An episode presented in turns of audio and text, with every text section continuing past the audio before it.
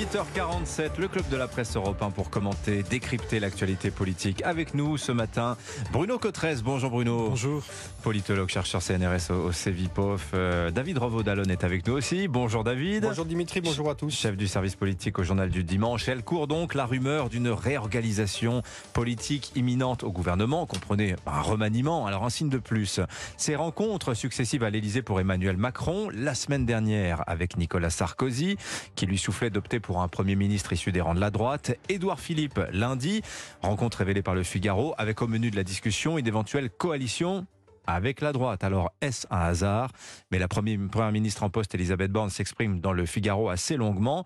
Et alors, justement, sur les questions très politiques, les questions de euh, faut-il s'unir à la droite, etc., la première ministre se montre extrêmement laconique. On l'en sent assez mal à l'aise hein, sur ces questions-là. En clair, voyez avec euh, l'Élysée. Comment vous décryptez ce signal, David Revaud-Dallon Alors, sur le timing, déjà, euh, je remarque que le président, comme d'habitude, prend son temps. En football, on dirait qu'il pose le pied sur le ballon, hein, il joue la montre. Évidemment, il n'a aucun intérêt à se précipiter, tout simplement parce qu'il n'a pas de solution et qu'entre les deux options qui se présentent à lui, il n'a pas encore tranché, il n'a pas encore euh, si vous voulez, trouvé Hmm. euh, la solution idéale ou le mouton à cinq pattes. Les Mais deux options. attendez, c'est pour une question de personne Alors, Ou- les voilà. deux, mon Ouais. général, puisque, euh, en gros, le vrai gain politique, ce serait d'élargir la majorité, on le sait, en direction des Républicains, de s'adjoindre, allez, 40 voix supplémentaires parmi les députés de droite, ce qui implique un Premier ministre LR ou un Premier ministre LR compatible. Mhm. C'est ce pourquoi plaide Nicolas Sarkozy depuis des mois et des mois. Seul problème, c'est que euh, bah, ce mouton à cinq pattes, on l'a pas Ouais. encore trouvé. Et vous n'avez pas encore trouvé euh, euh, la personnalité LR. On a parlé de Barouin, de Raffarin, de Larcher et de quelques autres.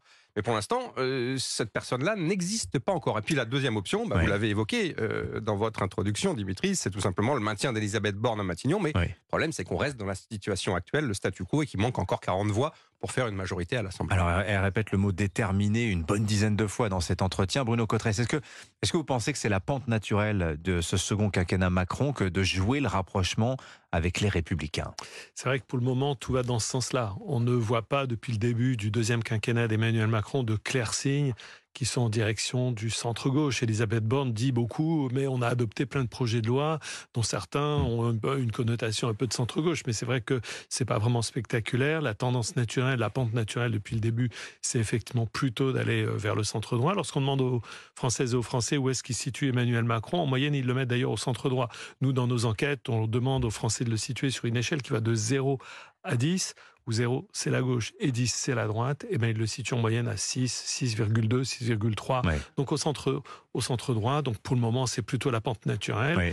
Mais les LR sont surtout- pas d'accord, c'est ça Ah, voilà, mais, il y a- mais d'abord, il y a urgence du point de vue de la majorité, c'est-à-dire qu'il y a quand même une situation qui devient de plus en plus problématique, pas de majorité absolue, un gouvernement qui donne de plus en plus le sentiment qu'il gouverne à coup de 49-3, ça, ça peut pas durer sur l'ensemble du mandat d'Emmanuel Macron. Mhm. Et du point de vue des DLR, on voit qu'on commence à intégrer des, des, des dimensions un peu stratégiques de court moyen terme, en particulier la présidentielle de 2027. Tout le monde a des gens en, ligne de mire que Ouais. Emmanuel Macron ne sera plus là en 2027. Alors on va en parler, mais alors juste avant quand même, juste pour qu'on creuse un petit peu ce sujet euh, LR, parce que on peut comprendre euh, cette crainte euh, de passer finalement pour le, le parti, la force d'appoint au macronisme. On peut comprendre les craintes de débauchage, mais est-ce que certains ne nourriraient pas une vision un peu trotskiste de la chose, c'est-à-dire euh, pourquoi pas une association euh, avec euh, Emmanuel Macron, avec l'idée de changer les- le macronisme de l'intérieur? David Ah, C'est assez osé comme comparaison, mais c'est- assez malin, effectivement, le trotskisme qui consiste effectivement à infiltrer les organisations euh, euh, pour pouvoir appliquer la ligne, justement. euh, euh, du, du père fondateur euh, Léon Trotsky. Euh, en l'occurrence, oui, il y y, a de ça. Et euh, le problème, c'est que vous avez ce dilemme entre le fait d'apparaître comme une force supplétive, vous l'avez dit, alors que les LR se sont depuis le début positionnés comme une force d'opposition au macronisme. Et puis de l'autre côté, euh, eh bien, tout simplement la peur de disparaître parce que Emmanuel Macron, il a quand même siphonné une grande partie des LR, il a Oui. siphonné une grande partie des personnalités. On a d'ailleurs, on va se le dire franchement, les ministres qui existent le plus, les poids lourds du gouvernement, ce sont quasiment tous des ministres issus de la droite, Oui. Darmanin, euh, Le Cornu, Le Maire, j'en passe et des meilleurs. Vous savez, Donc- je, je crois, je crois beaucoup à cette idée euh, et qui inquiète, je pense, François Bayrou. Il s'exprime aussi dans le Figaro et chez nous ce matin sur Europe 1. Euh, alors lui, il voudrait un grand remaniement, hein, il le dit assez clairement, mais il dit pas de restauration RPR. Ah oui, Quelle expression. Bruno Cotresse Bah, bien sûr, euh, ça serait tragique pour, euh, pour l'ancien patron, patron du Modem, ce serait tragique pour lui, parce que lui a toujours combattu contre l'hégémonie de la droite RPR par rapport au centrisme. Donc effectivement, lui qui a tellement contribué à l'émergence d'Emmanuel Macron en 2017, on se mhm. rappelle, qui se considère comme le seul vrai allié euh, politiquement euh, d'Emmanuel Macron. et puis qui, et qui bah, refuse, bah, bien sûr, et qui refuse de reverser l'UDF dans le Tout à fait, c'est de voir revenir euh, le duo RPR-UDF, hmm. au fond.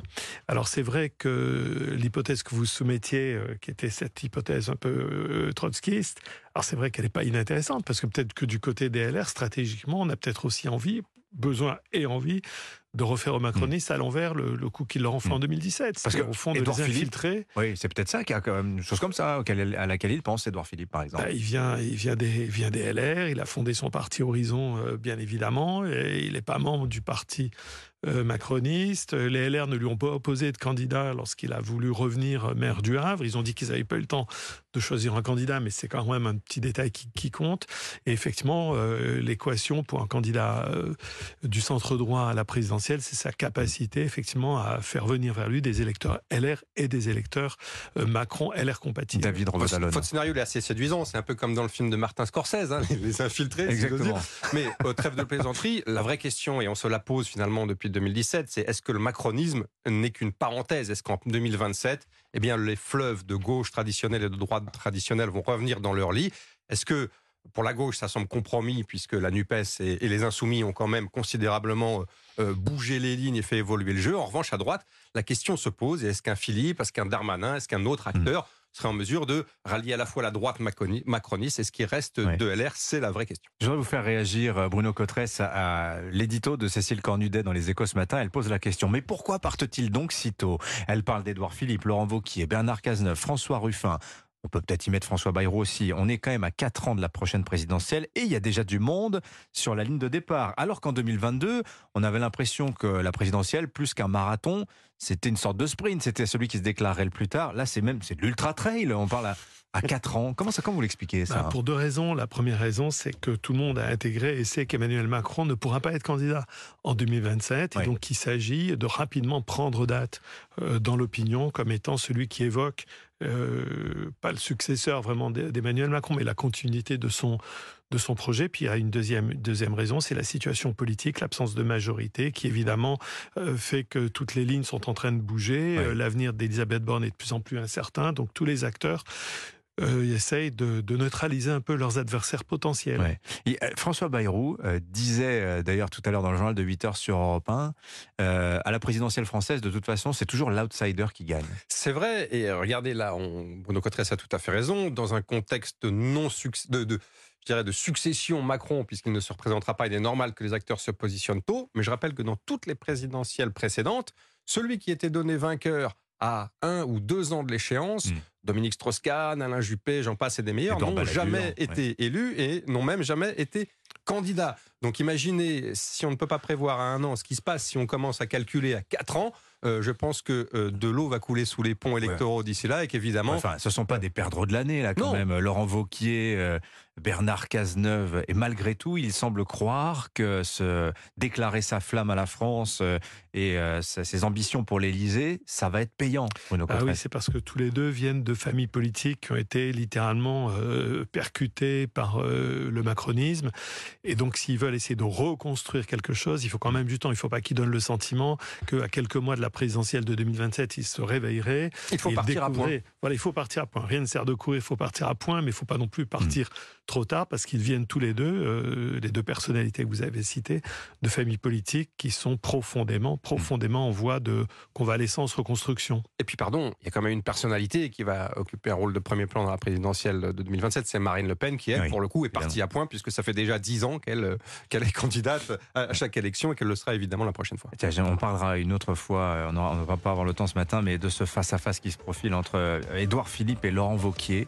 Ils ont à peu près le même âge même profil politique. Pourtant, ils se sont très très peu croisés, ces deux-là. C'est le grand match qu'on nous annonce à droite depuis quelques années. Ça n'a pas encore eu lieu. Peut-être que c'est pour les prochains mois. Merci à tous les deux, Bruno Cotresse et euh, David Robodalon. Bonne journée à tous les deux.